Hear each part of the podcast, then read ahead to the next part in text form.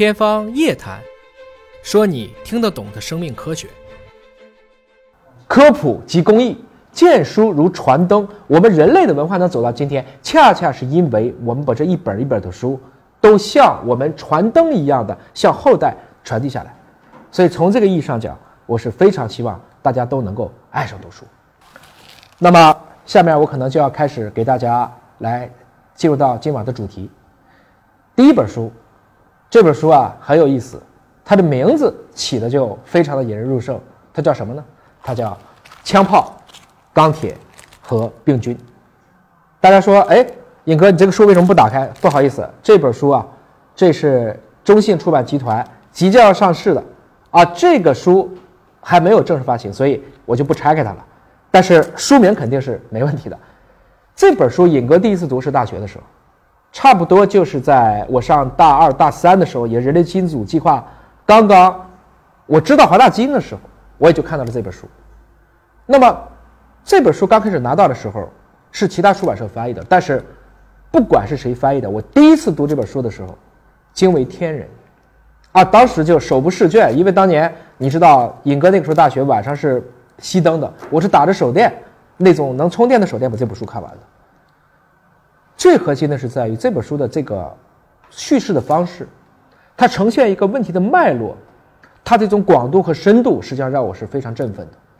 这个贾蒙德·戴蒙德，他的这种很缜密的，像写论文一样的在写这种科普的一个著作，同时他的这种大跨角度的把科技史、自然史、人文史融合在一起的这种庞大的历史观，实际上让我对整个人类社会的变迁、地缘政治和生物史。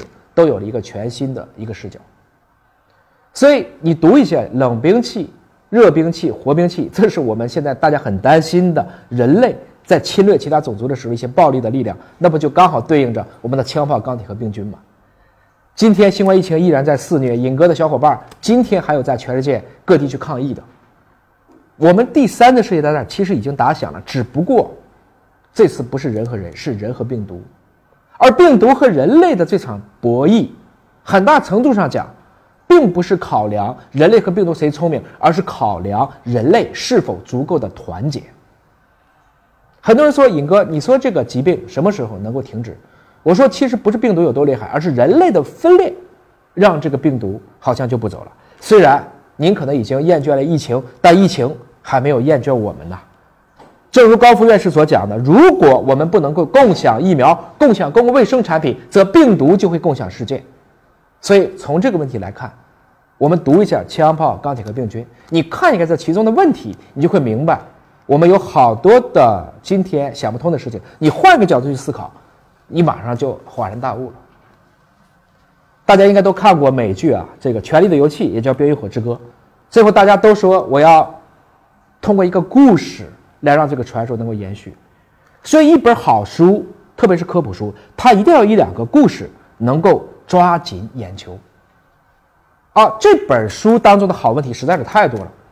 你比如说，为什么亚欧大陆有马，所以我们发展了骑兵，我们就统一了？为什么南美就没有统一？因为南美没有马，或者说南美早年的马被我们智人的经济给吃光了，南美只有羊驼，就大家知道的草泥马。那这样的一些物种可能没有办法变成骑兵，再进行一个南美帝国的一个统一。那这个问题再往后延展，就变成了为什么今天都是黑人当奴隶，却不是黑人去蓄养白奴？因为今天在遗传学的大部分共识还是我们在非洲起源的。理论上讲，它的文化更悠久。而到了近代，这些列强的排名就是由枪炮、病菌和钢铁彼此来进行一个主导的。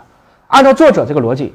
我们再思考一下，特别是尤瓦尔在《人类简史》当中写出，再往下做这些碳硅结合的所谓的智人超神，它可不可能在一个大家今天讨论元宇宙的框架下重新调整当下的秩序呢？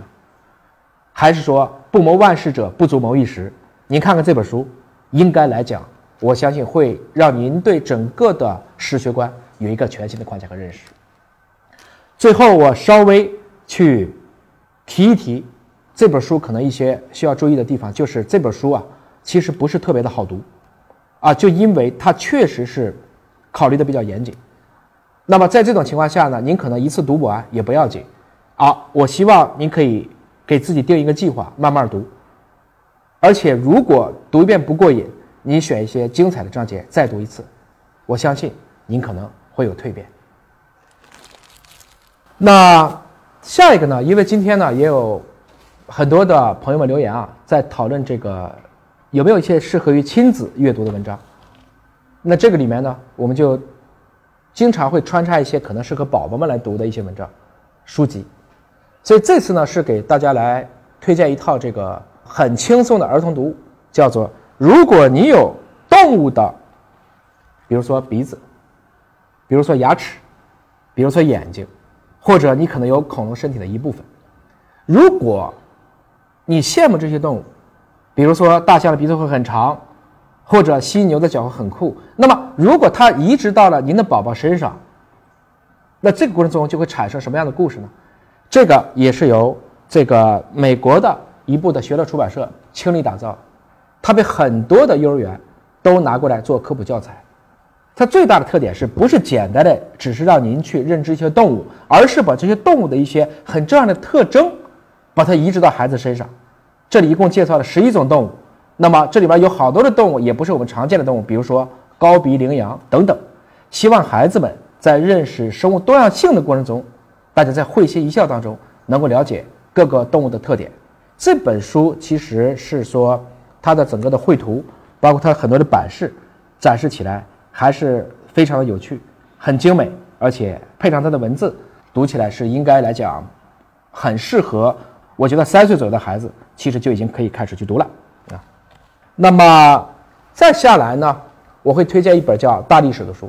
我最开始读大历史的书，先看的是文字版，先看的是文字版的，因为这本书今天已经绝版了，居然买不到。而尹哥的这本书呢，前段时间也不知道被谁借去了。我在这里啊，就把这个书皮打一张，大家还是可以看得见的。这个呢是由之前的这个后浪和这个北京啊联合出版社一起来出版的。那我接下来呢，我又读了一本是关于这个中信来出版的，这是一个就偏图册了，是把刚才的文字稿变成了一个图片，就是配了很多的图册。那这两个如果你都读完了以后，就是一个相互印证的一个关系。然后更有趣的是，这个中信又进一步的在这个基础上，把它做成一个孩子能看的，叫做。少年图文大历史，这也是一套丛书啊。那这个过程中呢，这个书就更适合孩子们进行一个轻松的阅读。实际上，这就是一套现在的，在全球的整个的科普作品的这种推演脉络上非常重要的。我先来一版文字，我再来一版图册，我最后再来一版少儿版，让大家可以在不同的这个层次得到一个很好的一个认识。那这套书好在哪儿呢？这套书其根本上是在于，还是一个它的这种知识架构。这个知识架构是在于，其实你要思考，今天我们在地球上看到的一切的事物，不管是生命，还是科技，不管是自然，还是人类的城市，它都不是突然间产生的。那么在这样的一个过程中，我们如何去能让大家建立起一个思辨的结构及思考为什么会这样？怎么就能这样？比如说，这个一百三十六亿年前，宇宙是怎么样从大爆炸当中能诞生？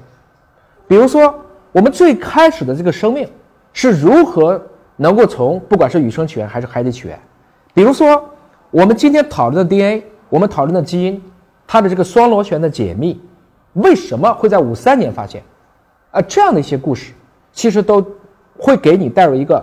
非常紧密、缜密的这种丝丝入扣，一层一层，就像我们剥洋葱皮一样，最后来看到这个事物的一个本质。那如果你看文字比较累的话，你再配上图，那在这个过程中呢，你就会发现，其实很多好的插画师，他在科普作品能够达到普及的过程中，实际上是非常关键的，即所谓的一张好图胜千言。啊，所以，可能您在搜索任何一本书的书名的时候，同样会有不同的出版社、不同的译者、不同的展现方式。我今天还没有讨论更多的使用这些多媒体的方式来展示的，比如说还有配上视频的。现在很多的低幼的一些绘本，有些是带了香气的，有些是带了一些互动的，有些是带了一些抽拉的，有些是带了一些可以去做 3D 折叠的。我在想。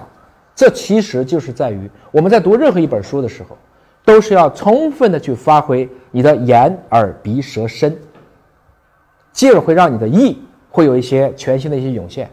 所以我说，为什么纸质书一直都比电子书它始终还是有市场？至少对我来讲，我始终是要看纸质书的呢，是因为我在看纸质书的过程中，我除了用眼睛，我还用了手，我还在不停的写写画画。你明白，在我们的眼耳鼻舌身意交汇交错的时候，你对同一个知识点的这种吸收，要比你只用其中的一种感觉要好很多。所以我还是推荐大家多看看纸质书，多去写写画画。同样的知识，您换一个读法，也许用一样的时间，您却能记住更多，感悟更多。所以这也是我说的，如果说您在看很多全部是文字稿的这样的事情不好办的时候，您可以去考虑。结合一些图册来看。